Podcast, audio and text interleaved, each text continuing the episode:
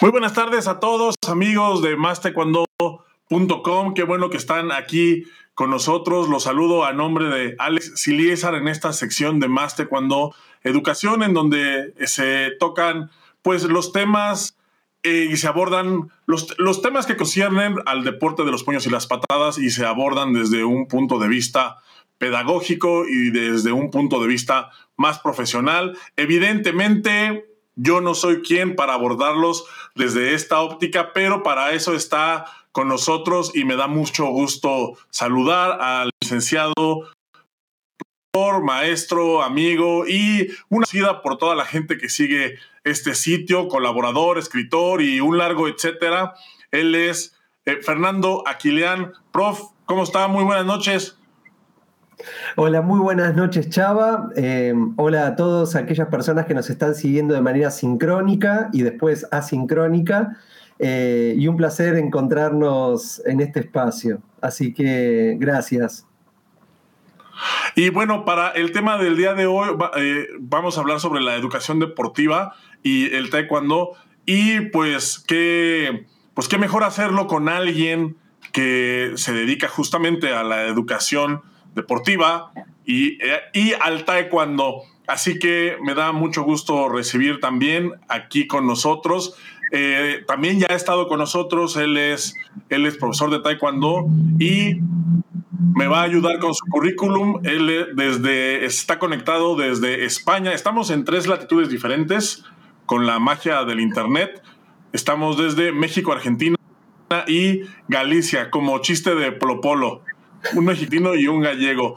Y doy la bienvenida al profesor eh, Miguel Patiño. Profesor Miguel, muy buenas noches. Muy buenas noches. Como siempre está simpático, chaval. De verdad, encantado de estar con vosotros y poder compartir todo lo que, bueno, lo que Fernando pueda, quiera quitarme o, bueno, ya tenemos, hemos tenido charlas los dos juntos súper amenas y bueno, yo el, el objetivo creo que de hoy será así un poquito pues lo que nuestras conversaciones pues hacerlas un poco más públicas a lo mejor y, y bueno, que la gente pueda sacar conclusiones, simplemente, ¿no? Sí, siempre, siempre en este ámbito de, de taekwondo es muy común que en eventos o, o, por llamadas o por chats, pues uno platica con los colegas sobre este tipo de temas, sobre temas pues, que se tienen en común, que son interesantes, y luego ya después de tres horas platicando dices, maldita sea, ¿por qué no grabé esto? correcto, correcto, correcto. Sí, ya digo, la última vez que estuvimos hablando, y, y, bueno, gracias a Claudio que nos, que nos contactó y demás, y, y, empezamos pues solo un tema para quedar una cosa y al final se nos fue, no fue una hora y pico hablando y que se, se nos quedaba corta, se nos fue hasta las tantas y yo me había conectado sobre esta hora también con él y la verdad que se nos fue el tema charlando, charlando y bueno, fantástico, la verdad que es un gusto hablar con Fernando en este, en este caso. Pues bueno, yo me hago hacia un ladito, aquí voy a estar, pero los dejo a ustedes que son los expertos en, en este tema y pues los dejo con la audiencia y aquí vamos, eh, aquí vamos a estar compartiendo. Bienvenidos, eh, me da mucho gusto que estén aquí y pues entramos de lleno al tema, prof. Fernando. Bueno, muchísimas gracias Chava. Eh, Miguel, muchísimas gracias por tu tiempo, por eh, querer participar en este espacio, en el primer espacio de, denominado Más Taekwondo, Más Educación, que en realidad estaba posteado hace muchísimos años en Más Taekwondo, con diferentes artículos que algunos queremos aportar humildemente para hacerle aportes a la actividad, cada uno desde lo que considera que eh, está capacitado y entiende sobre la temática. Eh, y vamos a comentarle un poquito a la gente, como este es el primer programa del conversatorio. Eh, comentarles que mm, vamos a abordar una temática que tiene un título amplio y cada uno de los encuentros que vamos a hacer de manera mensual con diferentes invitados de diferentes países va a ser para que la gente pueda escuchar, eh, sacar, como dijimos, sacar conclusiones, reflexionar, analizar, eh, estar de acuerdo y a veces no estar de acuerdo, que eso es parte de las ciencias de la educación, de um, todo lo que tenga que ver con la intervención humana. Eh, esto no es matemática, esto no son ciencias exactas. pero sí tenemos pensamientos, tenemos ideas, tenemos paradigmas, tenemos eh, em, experiencia eh, que hace que uno, bueno, pueda contar y relatar cosas em, y, eso es lo interesante. El otro día con Miguel tuvimos un primer contacto, un primer acercamiento en donde el tiempo se nos fue de tanto tema interesante que estuvimos conversando. Em, entonces, eh, vamos a seguir la conversación, Miguel, si te parece, para hacerlo ameno eh, y siempre de manera muy humilde, muy respetuosa, que es lo que nos caracteriza como profesores, como docentes y todos los que nos están viendo. Em, para hablar sobre justamente la educación deportiva en el taekwondo. Y una de las preguntas que eh, yo te adelanté, porque me parece interesante em, eh, estar preparados también para este tipo de, conversatorios, estaba relacionado con, desde tu punto de vista, ¿cómo consideras que debe ser el recorrido deportivo que debe hacer un niño? ¿no? Eh, podemos hablar del taekwondo, que es lo nuestro. Eh, ¿Cuál es tu, opinión sobre eso? Bueno, mi opinión, bueno, lo primero, bueno, me decía Chava antes, ¿no? De el currículum o demás. Bueno, eh, tengo una anécdota importante porque el año que viene hago 30 años como profe, maestro de, de taekwondo, que llegué aquí a, a este pueblo, que yo no soy oriundo de aquí, pero bueno, ya llevo toda mi vida aquí, ya soy más de aquí, que es un pueblo que tampoco está muy lejos, estábamos a una hora de aquí, no, unos 60 kilómetros, unos 75 kilómetros. Y nada, que llevo 70 o 30 años en, en Moaña, en este pueblo, el año que viene, en 2024, llegué en el 94, y que, bueno, ya he pasado generaciones y generaciones. De hecho, el año que viene quiero hacer una, una fiesta juntando a todas mis generaciones y demás, ¿no? Y, y, bueno, de docencia llevo 30 años, he estado 15 años en la, como técnico de la Federación Gallega de Taekwondo, he estado en todos los escalones, he empezado como técnico desde la selección cadete hasta la selección absoluta, hemos quedado campeones nacionales por equipos en varias veces con, llevando yo la dirección de, del equipo autonómico. Y he tenido participaciones como coach en campeonatos de Europa, he sido técnico del equipo campeón de Europa en Austria eh, del, equipo nacional sub-21. He salido con el equipo nacional sub-21 como coach.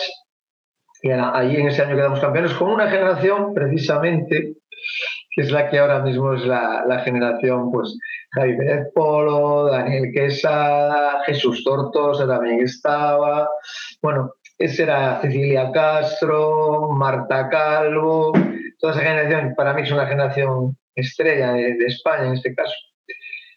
Y bueno, hace unos años que ya dejé el tema federativo y simplemente me dedico a, mi club. En mi club he tenido deportistas y tengo deportistas de alto nivel. Mi hijo está en el centro de alto rendimiento. Tengo chicas, tengo medallistas mundiales. tengo una chica medallista mundial cadete. Medallistas campeonas de Europa cadete y medallistas de Europeas Junior.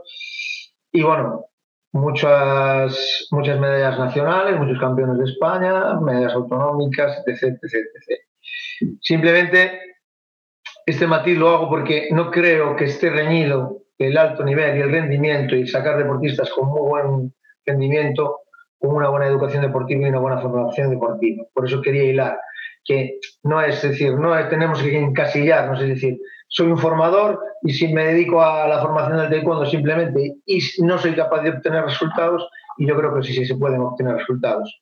E inclusive, e inclusive se pueden conseguir resultados y tener una buena performance en, en las dos modalidades. Yo, mi club también trabaja a modalidad de punches y también tenemos unos resultados bastante correctos y bastante buenos. No es top top, pero, pero sí que tenemos un rendimiento bastante, bastante alto con campeones de España, campeones de España, periodistas autonómicos, hemos participado en varios europeos y la verdad que yo creo que eso, que, la, que, lo que es la, formación, la educación, no está reñida, si se hace un buen trabajo.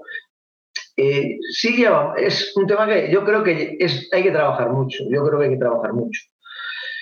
Y en la pregunta que tú me hacías, eh, yo creo que lo primero es aplicar el sentido común. Desde el recorrido de un niño, desde cuando empieza, lo primero es que sea muy progresivo, que sea de forma lúdica. Yo tengo módulos de clase que empiezan con los tres años, yo tengo un módulo de clase de tres y cuatro años, tengo un módulo de clase de cuatro y cinco años, tengo un módulo de clase, otro módulo de clase de siete, ocho y nueve años ya, y ahí subdivido quién tiene interés, porque ya lo ves, que tiene interés más por el combate, porque sobre todo va mucho en el carácter de los niños, ¿no? El deportista de los niños sabe el carácter, el inquieto, el revoltoso, no sé qué, por le gusta es algo más dinámico, es el niño más metódico, más serio, más, más tímido, ya se enfoca más en la, en la parte de punches. Pero volviendo a eso, creo que lo primero es hacer un trabajo progresivo, de forma lúdica, muy genérico, que los niños no, estén, no vengan muchísimos días, que vengan con dos días a la semana o tres días, dos, tres, mucho, como mucho. Yo en estas etapas vienen dos días, que, que practiquen otras actividades, que hagan otros deportes, que prueben, que experimenten en su colegio, que experimenten otras, otras especialidades deportivas, que las compaginen, que no sea un compromiso muy grande en ese tipo de etapas que, oye, voy a jugar al fútbol, profe, y esta semana no puedo ir a tal, pues no hay ningún tipo de problema. Porque todo eso le aporta una riqueza general, de motriz en un montón de aspectos que luego también nos van a servir para nosotros, porque no excluye, ¿no? Por lo tanto, luego ya específicamente en nuestras escuelas, pues súper general, un trabajo motriz desde el inicio, trabajos de fuerza de forma jugada, que ellos no vayan detectando nada, de formas de trabajo, todas las capacidades físicas manifestarlas, pero de forma jugada, de manera súper lúdica, que, se diviertan mucho y, y, de esa forma los niños van adquiriendo trabajo. Luego, yo, por ejemplo, con mis niños, te mandé un vídeo, no sé si ya hasta a ver, eh, les enseño mucho en las etapas tempranas, pues es una cosa que pecamos, creo, ¿eh? a nivel general, ¿eh? que nadie sabe lo que es el taekwondo. A un niño le preguntas, oye, ¿tú qué haces? ¿Taekwondo? ¿Y qué es eso? Y le así, igual nos damos patadas y, puñetazos. No, ¿cómo damos patadas y puñetazos? No, es un arte marcial de defensa, natural de Corea, donde realmente, ¿sabes? Donde él tiene un significado sus palabras, tiene un idioma, tiene una forma, o sea, toda la batería de lo, que yo te explicaba, lo que yo le explico a los niños, que sepan lo que está dando una, educación y una cultura del deporte, en este caso, ¿no? desde la etapa más temprana, que ellos mismos se empapen. Eso, esa tarea pues, de preguntarles, de hacerles durante el calentamiento, una, una, movilidad que puedes hacer, te vas preguntándoles, si le vas dejando piedras todos los días, y eso se les queda grabado para toda su vida y al final saben lo que están haciendo, evidentemente, y saben, reconocen su arte marcial o su actividad o su deporte, como lo queramos llamar. Ese tipo de cosas creo que son fundamentales, que tenemos que dar educación de nuestro propio deporte también, que la gente conozca historia de nuestro deporte, dar píldoras de ese tipo, ¿sabes? A nivel no solo, luego eso, saber que es un deporte, que es un deporte olímpico, que hay otras modalidades deportivas, etc., etc., etc. Y luego eso, dentro del contexto general del trabajo, eh, del trabajo genérico físico, pues luego ya, pues cositas técnicas pequeñas en esas edades tan tempranas, temas básicos, a, trabajos de control motor, trabajos de, de, el trabajo del espejo que ellos se vean y sepan para imitar y gestionar y gesticular. Y todo eso, pues poquito a poco, pues con el grupo de 5 y 6, luego ya eso se va aumentando y se da un poquito más.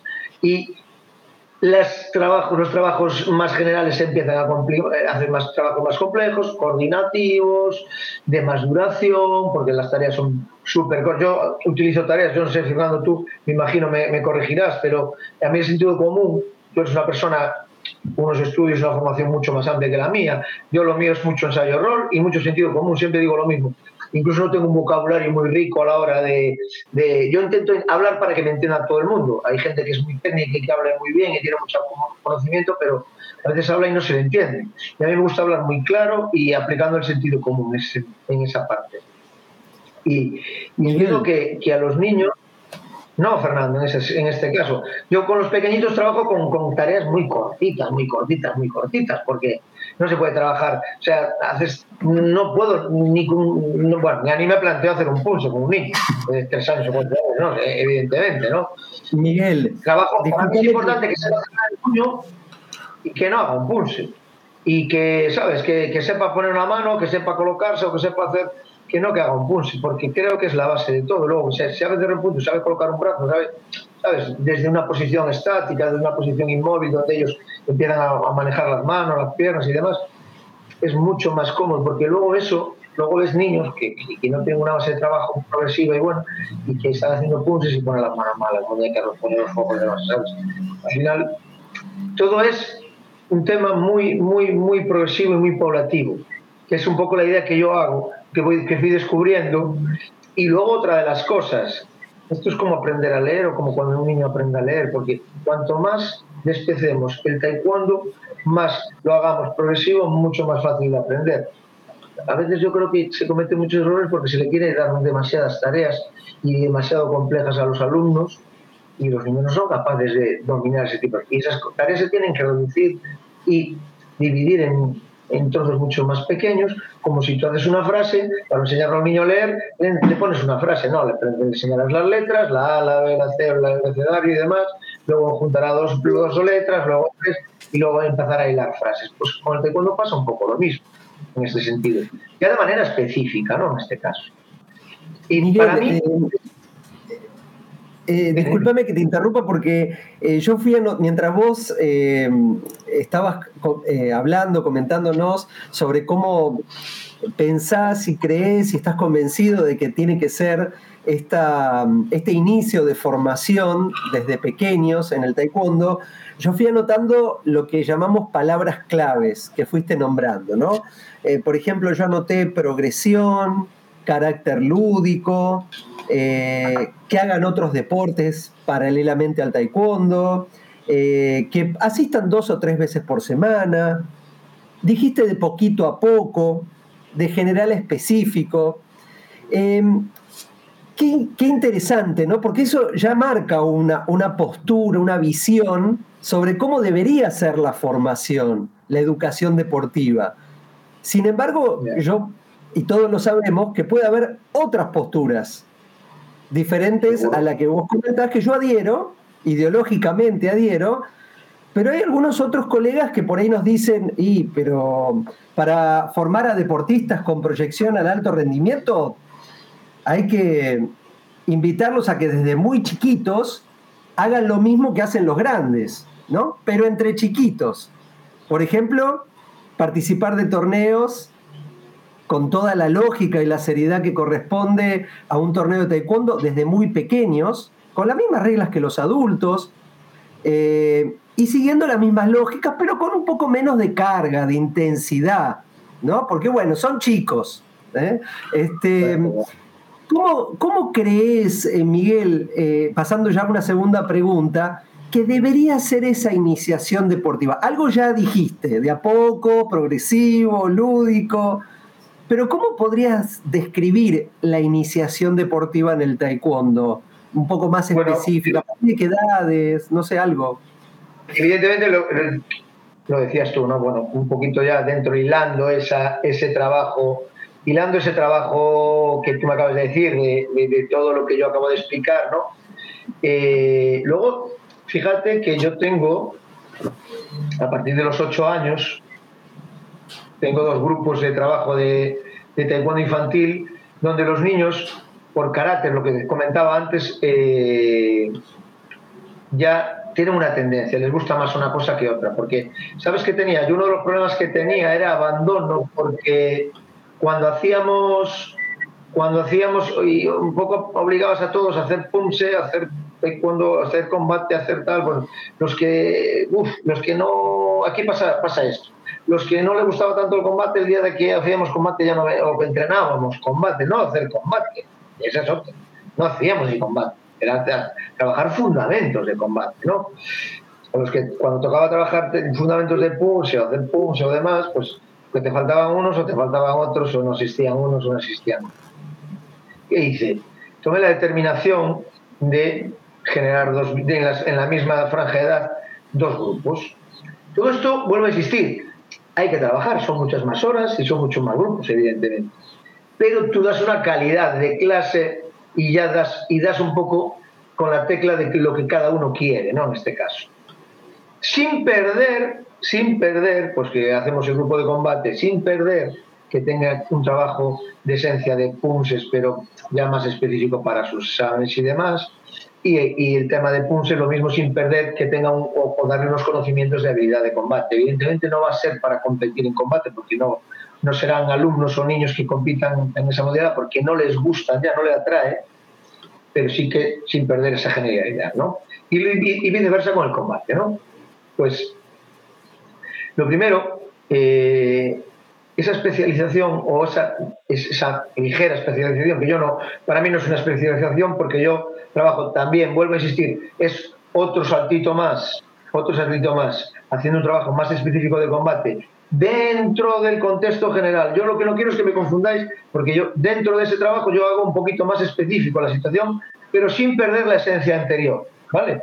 Trabajos generales, trabajos, ¿sabes? de formas jugadas y luego con un contexto un poquito más, que el contenido sea un poquito más amplio. Pero una de las cosas fundamentales es respetando los fundamentos técnicos. Una de las cosas que yo detecto ahora mismo en lo que tú hablabas, en que la gente tiene que trabajar más seria, la gente tiene que trabajar, pues es un sistema de combate de niños, pero sin ser adaptado, simplemente bajan los tiempos porque la realidad es que el combate con la competición de niños es bajar los tiempos, no hay ninguna adaptación. Y como mucho, la adaptación que hay es que, bueno, en categorías infantiles o si hay un impacto muy fuerte, se les sancionará, que no suele darse, eso no suele darse nunca porque los niños al final, los que están empezando, los que, tienen, los que son un poquito más vivos, más despiertos, que son más hábiles, le van tocando el casco, el, niño con el impacto se, asusta cuando en las primeras competiciones al final no se es capaz de detectar si es un golpe fuerte, si el niño se asusta, si no sé qué, y todo queda en nada en este caso. Por lo tanto, no hay una adaptación de nada, simplemente se reduce un tiempo y el combate es exactamente igual, nada más.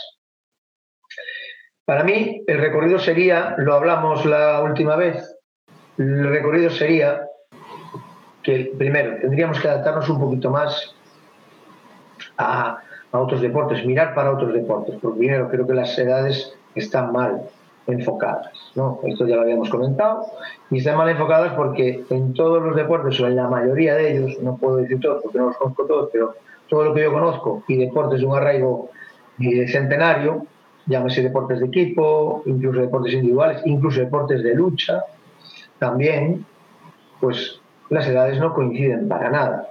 Si nosotros retrasamos las edades sin un cadete, un cadete es de 12 a 14, solo pasa en taekwondo, o creo que solo pasa en taekwondo, no lo sé.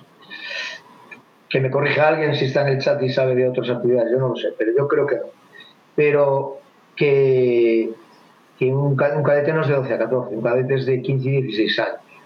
Si tenemos ese margen y que los infantiles sean de 12 a 14, que es la edad teórica, o 13 a 14, otro de, las, otro de los condicionantes es que tenemos tres años en cada categoría, cosa que no pasa en otros deportes, que siempre son dos años. Un deporte que es de contacto y es de lucha y es de enfrentamiento, si aún encima lo hacemos con tres años de margen, lo hacemos más complejo y más difícil. Buscando una igualdad, buscando una similitud entre los deportistas y que todo sea mucho más igualado y que haya más posibilidades para todos que siempre va a haber las diferencias y va a ser va a haber gente más hábil y demás, evidentemente, y más dotada, ¿no? Pero esa es una de las características principales para mí, aparte de la adaptación, que se podría hacer la adaptación perfectamente de reglamento, yo creo que se debería hacer una adaptación de reglamento también, pero como incluso la modalidad de punches, yo estoy metido en la modalidad de punches, lo mismo se hace en la modalidad de punches, hacen los niños punches, se les puntúa igual, se les puntúa de la misma manera, en punches para que veáis el ejemplo, la diferencia igual lo, entendéis mucho mejor. Para luego hacer la similitud en combate, en tema de punces. Por ejemplo, para punces, el, reglamento, el sistema de puntuación es sobre 10, pero se divide en dos notas, ¿no? Hay una nota que es de técnica puramente, ¿no? Y hay otra nota que es de presentación, que es donde se, tú valoras eh, pues, eh, la potencia, el ritmo, la expresión, ¿no? Un poco, pero hay otra nota que es la de técnica, del que tú ejecutes bien, que tengas un buen foco, un buen recorrido, que tu, tu arma natural esté bien colocada, tu postura corporal esté bien. Bueno, en, el taekwondo, en el taekwondo de, de, se puntúa sobre 6 la presentación, que son donde tú ves las capacidades, la potencia, la, altura de las patadas, eh, el ritmo, Y sobre cuatro, la técnica. Pero es que los niños se puntúan exactamente igual. Cuando yo he comentado muchas veces que yo creo que le daría la vuelta, porque creo que un niño de 8, 9, 10 años desarrolla un, un, patrón técnico y nos obligaría a los técnicos, si la puntuación determinante fuera sobre técnica, nosotros nos deberíamos preocupar de que un niño ejecutara bien. Y luego vendrá si hace mucha fuerza, luego vendrá si, si, si levanta mucho la pierna y luego vendrá si tiene un buen ritmo y una buena expresión. Pero lo principal en las edades tempranas, ¿qué es?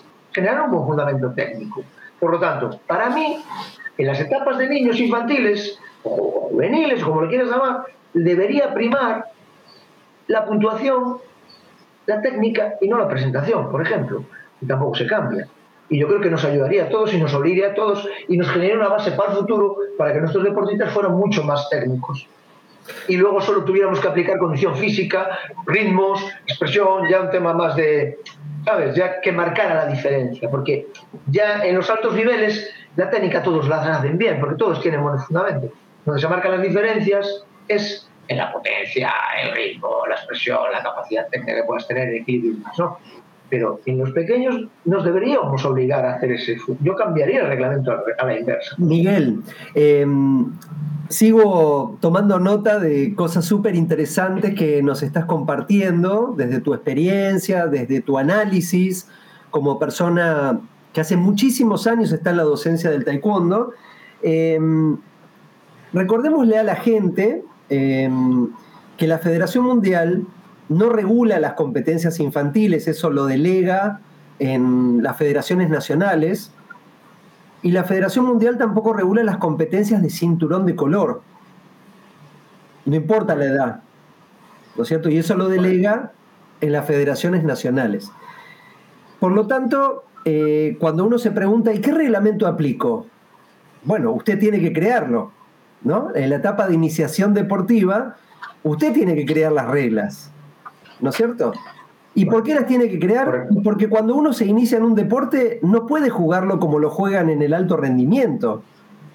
Eh, no nos imaginamos a niños de 4, 5, 6 años jugando una cancha de fútbol 11 eh, con, el, con el offside y todas las reglas que se juegan en el fútbol. Tampoco jugar al voleibol con la altura de la red que corresponde, 6 versus 6, porque los niños no lo podrían jugar. Eh, hay muchísimos ejemplos en donde los deportes adaptan sus reglas para que los niños lo puedan hacer. Lo que... Aquí no adaptamos ni los petos. Aquí no adaptamos ni los petos. Bueno, la industria, la industria del mercado eh, creó petos de tamaño para niños de un metro diez, un metro veinte. La industria lo hizo. ¿Por qué? Porque los entrenadores lo promueven también. Eh, yo me quedé también... Eh, en esa referencia, una de las cosas que creo que también debemos aprender de otros deportes es que, por ejemplo, eh, los campeonatos infantiles, campeonatos cadetes, yo para mí sería infantil un cadete en este caso, ¿no? No creo que la Federación Mundial o una, una federación o una, o una, un organismo continental, una WT europea, panamericana. No estoy nada a favor ni nada de acuerdo en generar campeonatos del mundo infantiles o campeonatos europeos infantiles o campeonatos. Creo que deberíamos tener un trabajo mucho más local, porque lo único que genera eso es esa especialización temprana, porque si yo, el entrenador de turno o el papá de turno, por su afán de crecimiento, de protagonismo, de salir en Facebook o de salir en Instagram o de salir en el periódico del pueblo, o demás, pues, y sus padres por tenerlas, decir que su padre, su hijo es un campeón del mundo o que es campeón de no sé qué, luego de, pues, de presumir de su hijo en este caso, pues nos encontramos que va a haber una demanda altísima porque ahora mismo estamos en la era de ser popular porque esto se convirtió en ser popular en el instituto antes hace muchos años, ahora todo el mundo quiere ser popular porque las redes sociales evidentemente dan, dan juego para eso. Por lo tanto, eso alimenta todo eso. Y las, federaciones continentales o mundial o nacionales no deberíamos, no deberíamos generar ese tipo de eventos de tal magnitud. Con, con, con, competiciones locales son suficientes. Aquí se juega fútbol, aquí se juega básquet, se juega tal, y los niños de mi pueblo los niños de mi pueblo juegan con, con otros equipos de 20 kilómetros a la redonda. No juegan más porque no tienen más nivel que ese.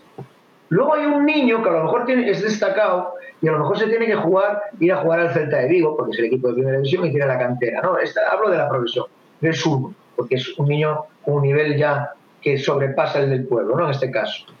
Y ese niño se va a jugar al Celta y se juega con otros niños de ese nivel, pero lo que estamos viendo es que todos los niños juegan con niños de su nivel, porque el que ya destaca ya lo cambia. Nosotros no, nosotros no hacemos esas diferenciaciones, aún encima, siendo deporte, vuelvo a insistir, de contacto donde te van a golpear. Por tanto, no es necesario hacer un campeonato del mundo infantil, no es necesario hacer un campeonato del mundo cadete, para mí no lo es, ni europeo, para mí el tope sería el campeonato nacional, para mí, porque eso alimenta todo eso. ¿Qué pasa? Evidentemente es un negocio muy gordo y muy, muy lucrativo, muy lucrativo porque es, como tú dices, material, eventos electrónicos, comprar, los clubes, los niños, los papás, los patucos, campeonato, paga cuota, inscripción, viaje, hoteles, en el último campeonato europeo te obligaban a inscribirte en el hotel de la organización, aparte de que no podías ver el campeonato, no podías acceder, o sea, al final es un negocio lucrativo. No están viendo por la formación de nuestros deportistas ni que todo sea paulatino ni progresivo en este caso, ¿no? Por tanto, Miguel, las instituciones eh, perdóname que te interrumpa, no quería dejar pasar. Yo, me enrollo, yo me enrollo y me, me dejas Es que este, estos temas son, yo sé que son muy apasionantes, yo los sigo, los estudio, hace muchísimos años también, eh, y por lo que uno te escucha y por lo que uno también evalúa, pareciera como que cuanto más abajo vamos con las edades de competencia, se empieza a distorsionar entre lo que es la iniciación deportiva y la especialización deportiva. ¿Por qué? Y porque si los niños van a un campeonato de taekwondo desde los tres años, ¿cuándo se inician en el deporte? Si el deporte ya se los presenta como deberían hacerlo durante toda su carrera deportiva. ¿No es cierto? Ya se los comió, ya se los comió el deporte, ya se lo comió. Así. ¿Cómo definimos iniciación deportiva? ¿Cómo definimos iniciación deportiva? ¿Qué características debería tener? ¿Y cómo lo diferenciamos de la especialización deportiva? ¿Y qué características debería tener si todo da lo mismo? Todo es igual. El de 3 compite como el de 10. O al de 3 se le va a pedir lo mismo que uno más grande. Entonces es como que se empieza a distorsionar todo. Esa es mi opinión, por supuesto, ¿no? No, yo lo tengo claro, yo lo tengo claro. Incluso hablábamos de eso, de, lo hablábamos el otro día, si no recuerdas mal, eh, al hilo de, también de, algunas de las, de las preguntas que me tenías, que, que, me habías comentado aquí, me habías dejado, es que al final nos vamos a convertir en un deporte elitista como la gimnasia, como los deportes de natación sincronizada, gimnasia deportiva, gimnasia rítmica. Porque como parece que como un niño no entra en la rueda esa, cuando tú lo quieras meter en la rueda con 10, 12 años, 13, con una formación apta y adaptada, parece que está excluido porque evidentemente tendrá unos fundamentos muy buenos. O bueno, evidentemente luego sí que hay niños y hay excepciones que llegan más tarde, pero son niños, son talentos naturales. Yo te hablo de una niña mía que no entró en la rueda esa, yo tenía una niña que, que el, yo detecto Aparte que es que el primer año cadete esa niña era de gordeta, más bien vaga y tenía muy poco interés. Venía, venía porque su padre había hecho taekwondo y ya venía un poco por la inercia y tenía un grupo de amigos. Bueno, la niña el segundo año cadete florece y cambia de, y se, convierte en una mariposa. Medidas altas, un, un somatotipo espectacular. Pero ella no, no, tampoco entrenaba mucho más de dos o tres días semanales ni nada de esto, ¿no? Pero yo ya empiezo a detectar que ella tiene algo especial, ¿sabes?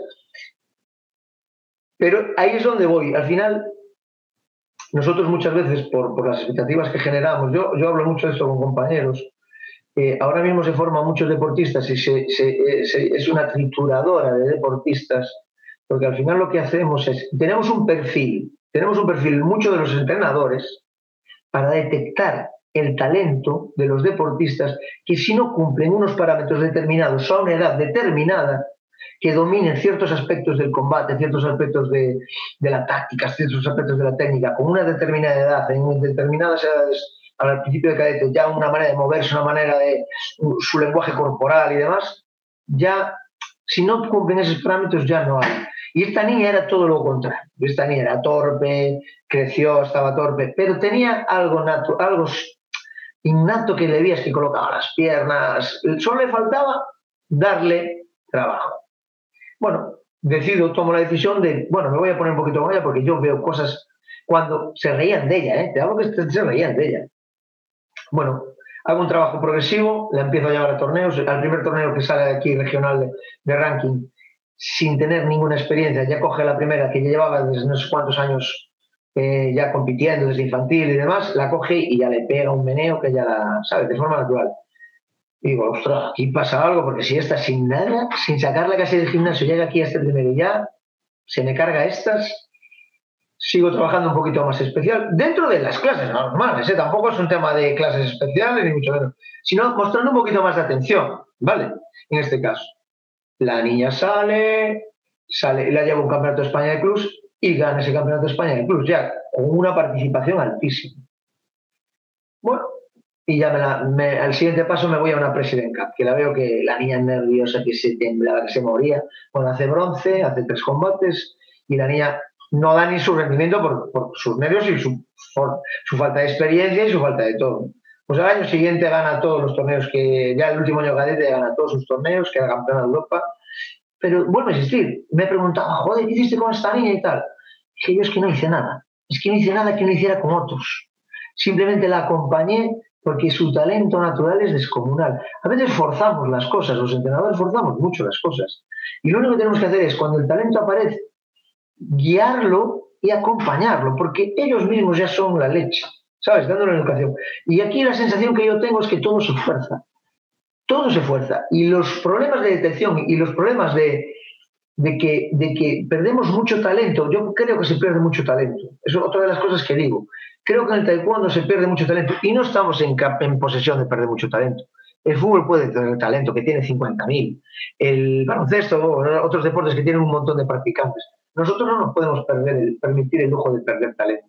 Pero lo, permitimos lo perdemos porque generamos unas patrones y, buscamos, y creemos que el talento está enfocado en unos determinados parámetros que no es ese el parámetro. Para mí no es.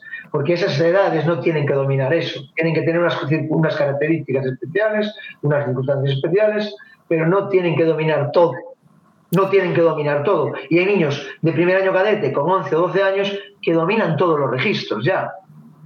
Y eso, sí, eso no es bueno.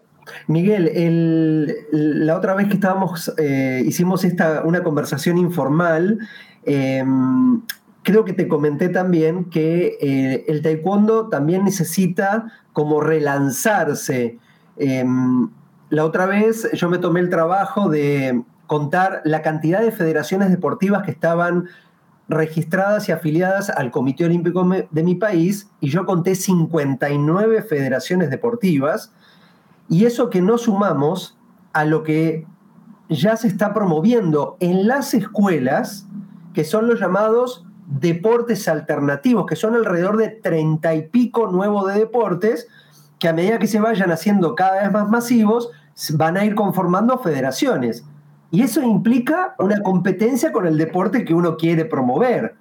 Por lo tanto, hay que estar muy preparado para tratar de ver cómo incluir y no excluir, porque la oferta de deportes que tiene un ciudadano hoy es muy amplia. Eso es una reflexión que quería hacer de lo que estabas comentando. Y lo segundo, para darte pie a la siguiente reflexión, era que también en nuestro encuentro pasado habíamos hecho una, un, habíamos hablado de un escenario, ¿no? De un escenario de formación deportiva en el taekwondo, que era que un niño puede participar de, categorías, de su categoría infantil con su peso, ¿no es cierto? Clasificado por peso y por graduación, por edad en algunos casos, pero cuando, se, cuando llegaría a la categoría cadetes siendo cinturón negro, se tendría que regir a través de una tabla de peso y altura, y si no llegara a entrar en esa tabla de peso y altura, no podría ingresar en ese contexto en particular. Tendría que esperar o a crecer o acomodar su cuerpo hasta llegar a juvenil, que ya desaparece la tabla. Quiere decir que hay unos años, tres, cuatro años, tres, cuatro años, en donde dependemos exclusivamente con un, por un cuidado de salud en, esa, en esa característica de competencia en particular. Em, ¿Cómo, viste el, evento que me comentaste la otra vez, si se lo podés repetir a la gente, el campeonato europeo de cadetes? Sí, el, campeonato, europeo de club, sí. Lo, primero es que a nivel organizativo fue un desastre. Como te había comentado, ya solo antes de empezar el torneo, o sea, el, tema del control de registro, el tema de las mediciones, el tema de la documentación y demás, eh, siete horas cada, o sea, la media de, personas que, tardaron en, registrarse fueron siete horas. O sea, es una auténtica locura. Eso fue lo primero. Y luego lo, que, lo, que, lo que yo vi, lo que yo pude ver presencialmente y lo que me comentan también entrenadores que tuvieron deportistas allí al final es, una de las cosas, el objetivo es, no, lo, que creen es no, que no haya bajadas de peso, ¿no? Este es un poco el fin de, de, de esta norma, ¿no? Pero los desequilibrios y las diferencias las hay exactamente igual o más. Y me explico, porque yo me he encontrado combates, he visto combates, niños de una envergadura evidentemente iguales, pero niños con unos pesos, otros niños súper elevados, con unas diferencias de pesos súper, súper elevadas. Por lo tanto, yo ya no sé qué más peligroso. Ya no sé qué más peligroso. Evidentemente peligroso es que los niños no tienen que bajar de peso, pero o tienen que estar naturales o tienen que ser temas Evidentemente todos tendríamos el, enfoque de tener una vida saludable todos, no sabemos que no es así, sabemos que es por exceso o por defecto también en otros países, no en otros continentes. Pero, pero en este caso lo hablábamos en el anterior programa con Chava también, esto, esta, esta situación. Al final, y es un debate gordo y largo que, tuvimos además allí, que podemos tener o podríamos incluso discutir. Pero vuelvo a insistir, que la, la tabla, la tabla, yo creo que la, la, la logística para ese tipo de eventos ya esta experiencia es horrorosa porque la logística que ya, ya fue un, un error tremendo, la gente estaba descontenta. Luego las diferencias las había exactamente igual, exactamente igual. Eh, a nivel competitivo y a nivel físico había diferencias muy grandes. Por lo tanto, lo único que salva esta norma es simplemente, simplemente lo del tema de, de que los niños tengan que bajar.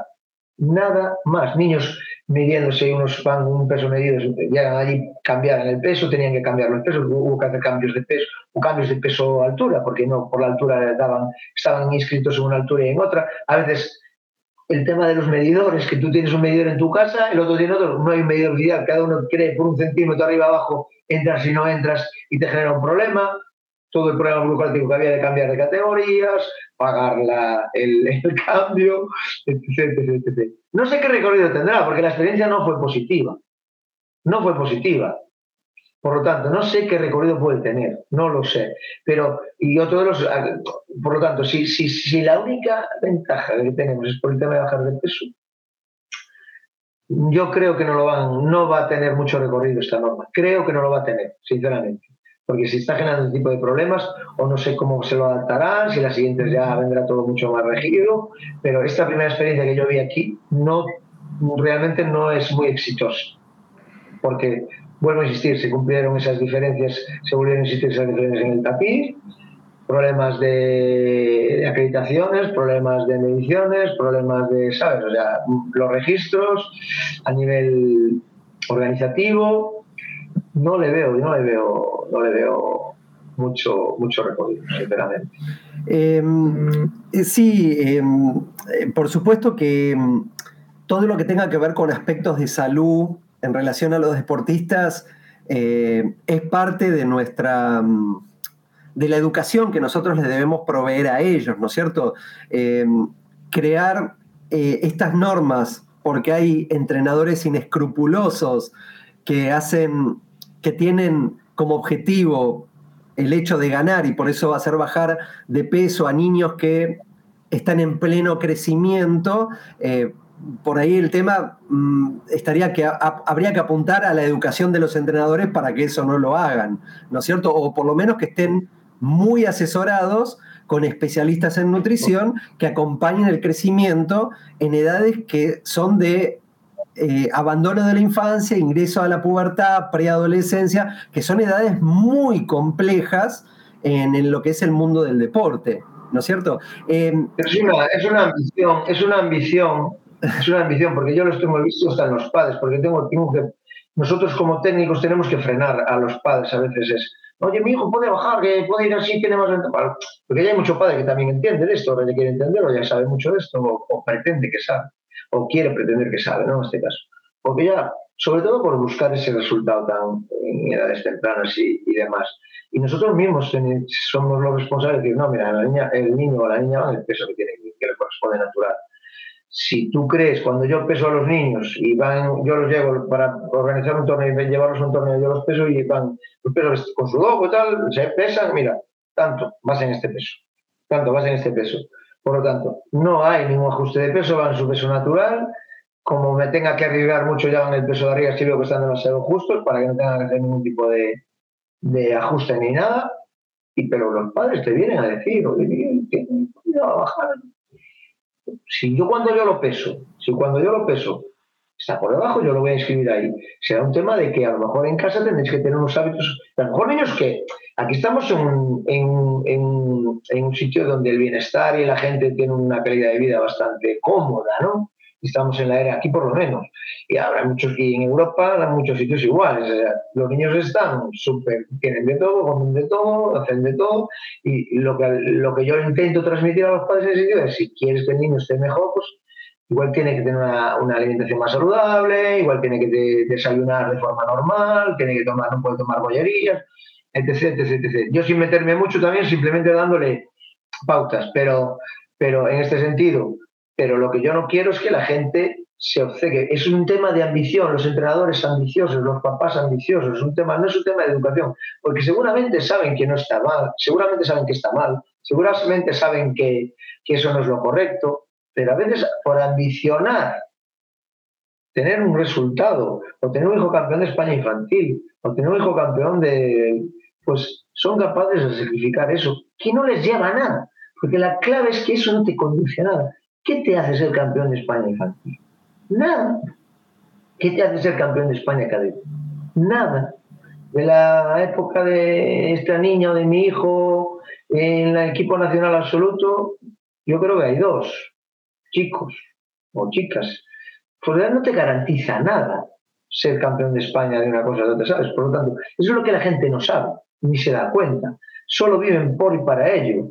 En este caso, eh, la exposición, la implicación, el compromiso que pueden tener los deportistas en esas edades tan tempranas, que se pierden tantas cosas, no se va, en la mayoría de los casos no se va a ver recompensado. Y eso es una cosa que a mí me gusta hablar con la mayoría de los padres, y decírselo crudamente, esto, esto, esto no va a ocurrir así. Y la mayoría de estos niños no van a, van a hacer taekwondo, van a tener un nivel bueno, pues van a trabajar, van a hacer, pero llegar a estas etapas, a estas alturas, la criba es es altísima. ¿Por qué es así? Porque luego ya es, como, como India, es súper, súper injusto. Porque el alto rendimiento es muy injusto. claro, por, eso, eh, eh, Miguel, no sé si eh, vas a coincidir conmigo, Chava también. Em, para poder hablar de estos temas, em, tenemos que tratar de tener una mirada más holística, más amplia de la persona, en este caso el sujeto deportista. Por lo tanto, para poder hablar de formación deportiva, sea las categorías infantiles, cadetes, como en este caso empezó a surgir el tema, porque es un tema nuevo, actual, que está siendo abordado, eh, no solamente hay que escuchar a la medicina, no solo hay que escuchar a las ciencias de la salud, sino también hay que escuchar a los pedagogos para que analicen y vean cómo debe ser el recorrido deportivo, eh, escuchar, por ejemplo, a los especialistas en psicología aplicada al deporte, que nos dicen qué conductas esperables o qué conductas se pueden llegar a, mm, desarrollar en cada momento de la vida, ya sea niño, puber, adolescente o lo que sea. Por lo tanto, hay que ver cómo cada uno lo analiza. Si lo analiza de manera reduccionista, es decir, le pongo el foco nada más que en el tema eh, biológico, o tengo una mirada más integral de la persona, es decir, lo biológico, lo humano, eh, las características cognitivas, socioafectivas, ¿no? Porque si solamente le vamos a poner el acento en la parte biológica de las personas, en realidad estamos entrenando no a sujetos que piensan, sino un pedazo de carne que patea. ¿no? Correcto. Que hay que ponerlo arriba de la balanza como cuando uno va a la carnicería, ¿no? Parece un poco crudo lo que acabo de decir, pero es para eh, tratar de describir lo que... Eh, dentro, dentro, dentro, de, dentro de, Fíjate, me voy a adelantar. Una de las, hablando tú de eso, una de las, una de las cuestiones que tú me haces en el texto que me envías es un poco como, como enfoco, como enfocaría, ¿no? Como enfocaría o como enfoco el tema de que cuando un niño ya no tiene, se ve que no va a tener rendir a alto nivel, ni mucho menos, ¿verdad? Es una cuestión de estas, ¿no? Está un poco relacionado también con lo que estabas hablando, ¿no? En este caso. Una de las principales, una, una de las principales situaciones es, lo primero que tenemos que ser es súper honestos con los, con los alumnos y con los padres y con los chavales, súper honestos. Y darle el valor, darle el valor, porque aquí estamos en la, en la era de si quieres puedes, ¿no? Este tema que a mí me hace mucha gracia, ese tema, si quieres puedes. No, si quieres puedes, no, no es verdad, esto es una mentira. No, si quieres puedes, no, porque no todo el mundo va a ser. No puedes, va a haber deportistas, y yo entran por mi escuela cientos de deportistas y tengo generaciones, y no si quieres puedes, no, la mayoría de ellos no van a poder ser campeón del mundo ni campeón de España, la mayoría. Por lo tanto, no si quieres puedes, es. Pero sí que hay, hay, hay que ser honesto con ellos y valorarles a ellos, porque ahí te voy a la, respuesta ¿no? de, la pregunta que tú me hacías, en el sentido de cómo puedes enfocar o motivar a un deportista que no pueda tener un alto rendimiento, que no pueda ser capaz de, o que vea que no puede llegar a un nivel alto en, en, la actividad o el deporte, que, en la modalidad que esté practicando. ¿no? Primero es ser honestos y explicarles que, oye, que, sus cualidades, sus condiciones y tal, lo llevan hasta a un camino determinado, hasta aquí. Y valorando es, un chico de esos, que sea campeón gallego, campeón regional, es darle tanto valor como a otro chico, como a la chica esta que campeón de Europa, que tiene un talento descomunal, pero es que el valor para ese chico de ser campeón gallego o campeón regional es tan tan importante para él como para la otra ser campeona de Europa. Y esa es una realidad, porque si tú tienes un niño súper recortado, súper eh, que no tiene condiciones, que no tiene somatotipo, pero que trabaja, que se esfuerza, que se desvive y es capaz de ser campeón regional, tiene un mérito terrible. Y eso nosotros tenemos que hacérselo llegar. Y para él es su campeonato del mundo, es ese campeonato gallego, ese campeonato regional. Y tenemos que hacérselo ver así, que él disfrute de ese triunfo como si fuera su campeonato del mundo. Y yo se lo hago ver, yo soy muy honesto con ellos en ese sentido. Que un niño me pase a una final en un campeonato de tal, en un campeonato que su, primera, su primer paso en un torneo haya ganado un combate, que todo es súper paulativo y que, que, todo lo valore en su justa medida. Y eso es fundamental en ese ser humano que se sienta, diga, yo, mi techo es ser campeón gallego, o mi techo es medallista nacional, o mi techo es ser campeón nacional. Eso es maravilloso. Eso es maravilloso. Y yo tengo alumnos que ya tienen hijos, que vienen, me traen a la escuela y en su momento, y no, unos han sido medallistas nacionales, otros han sido medallistas regionales, otros no han sido nada, pero están tan agradecidos y lo ven tan de vuelta todo cuando son adultos y joder, Miguel, ¿cómo me valorabas cuando nací? Decías que, que ser campeón gallego ya era tremendo para mí, que no sé qué, veo cómo es el nivel, ahora me doy cuenta de todo. Esa gente es gente que primero tienes para toda la vida, porque tienes alumnos para toda la vida y, gente que ha sido referencia importante en sus vidas, y al final al final es eso, ser honesto con ellos. No hay, no hay que vender humo, no hay que vender motos, no hay que vender, ¿sabes? Es ser muy honestos con ellos, sin hacer daño, evidentemente, de una forma delicada, pero hacerle entender a la gente que dónde está su lugar y valorarlo en su justa medida. Sí, coincido 100%, Miguel, la honestidad es un valor que todos aquellos que ejercemos la docencia ya sea como entrenador, profesor, instructor, em, debemos ponerla en práctica, ¿no es cierto? Esa honestidad es, es muy importante eh, como valor humano también. Em, importante también lo que decías, que, y agrego, en la etapa de iniciación deportiva, si, la, si tenemos bien claro qué características tiene, deberíamos incluir a todos, al alto, al bajo, al delgadito, al que es más grandecito, más gordito, al que es más habilidoso, menos habilidoso, porque justamente esa es la etapa de iniciación deportiva. Em, eh, y a partir de ahí, bueno, cuando entendamos que ya pasaría otra etapa, se van eh, cambiando o ajustando algunos objetivos. Chava, ya cumplimos, yo creo que podríamos seguir hablando con Miguel como dos, tres, cuatro horas. Eh, la propuesta era que dure aproximadamente una hora. Em, eh, si te parece bien, le podemos preguntar a, Miguel si quiere cerrar con alguna reflexión más, hacer algún comentario más y mm, dar por terminado este primer programa de Más Taekwondo, Más Educación. ¿Qué les parece? A mí me parece muy bien. Yo no les había dicho nada porque como no está Alex... Yo ya estaba preocupado, chaval, de que estabas aburrido, de que estabas aburrido, estarías aburrido. No, hombre, no. Así, te, así tengo la cara. Mi hermana me dice que debería de drogarme para aprovechar la cara que tengo. Obviamente ya no es iniciadora deportiva ni nada por el estilo, ¿eh? Bueno, te hubiera dicho que te tomes un tequila, eh, pero no drogarte.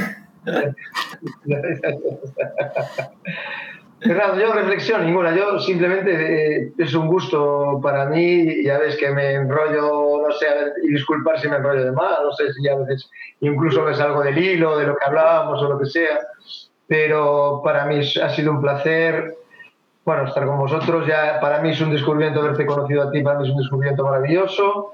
Seguro que vamos a tener muchas más charlas de estas, aunque sean privadas. O llegue, ojalá llegue el día que podamos incluso vernos personalmente y, charlar y bueno, y, bueno, lo que haga falta, ¿no? O un tequila también, con chapa.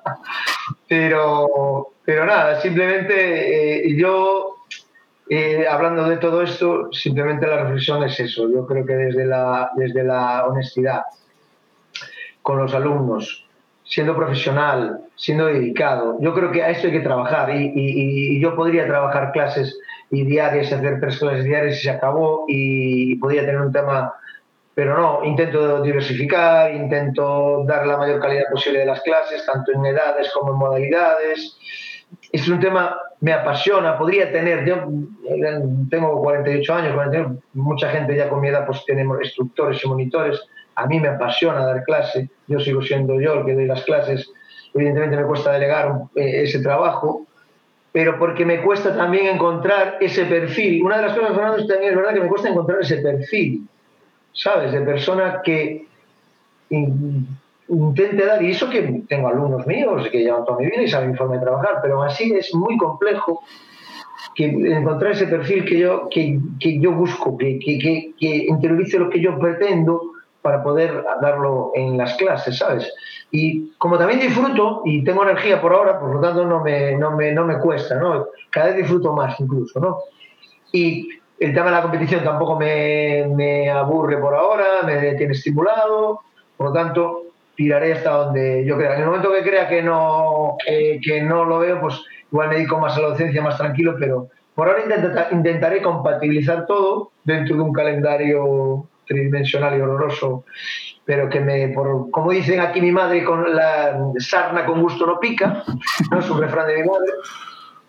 Y, y en este caso, pues nada, es esa pequeña reflexión un poquito de que, de que creo que dejamos las cositas así y sobre todo eso, agradeceros a los dos, a Claudio que no está, me imagino, pero bueno, que para mí es un súper honor eh, estar con vosotros e inaugurar esta, esta sección. Y muchísimas gracias. Bueno, muchísimas gracias Miguel. Sabemos que es muy tarde en España. Em, este fue el primer programa de Más Taekwondo, Más Educación, con temas que eh, están relacionados con, con el profesor del día a día, Ese es nuestro interés también. Están relacionados también con los temas de los artículos que nosotros fuimos publicando en Más Taekwondo hace más de 10 años.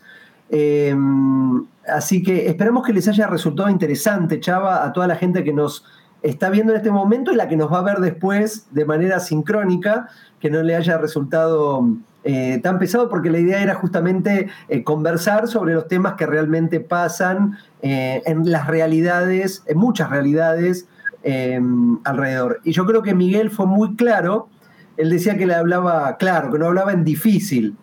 Bueno, los profesores cuando queremos enseñar no podemos hablar en difícil, tenemos que hablar claro, porque si no, los, que no, los oyentes no nos van a entender. Así que siempre intentamos eso, hablar, hablar claro, hablar que los demás nos entiendan. Eh, muchísimas gracias, Miguel, por tu tiempo. estoy siempre abierto para cualquier tema o conversación que quieras. Chava, eh, no sé si querés cerrar vos como dueño interino de este espacio.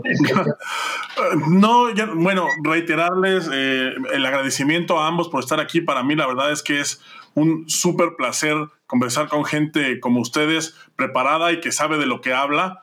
Y agradecerle también a la gente que estuvo conectada con nosotros. Un saludo a José Luis Vargas Pérez, un saludo a Club Sinaki que nos ven desde México, a Carlos Penso que nos ven desde Perú, a Alejandro Bolaños Beltrán, eh, a, échenme la mano con sus nombres, desde Guatemala, a Luis Tipán Isa desde Ecuador, Juan Alfredo Martínez Andrade desde Aguascalientes, aquí en México, eh, a Norling Murillo desde Costa Rica, Alberto Sandoval también de aquí de México, Yormani Rojas que manda saludos y a Yusef, échenme la mano con sus nombres, que también manda saludos por ahí.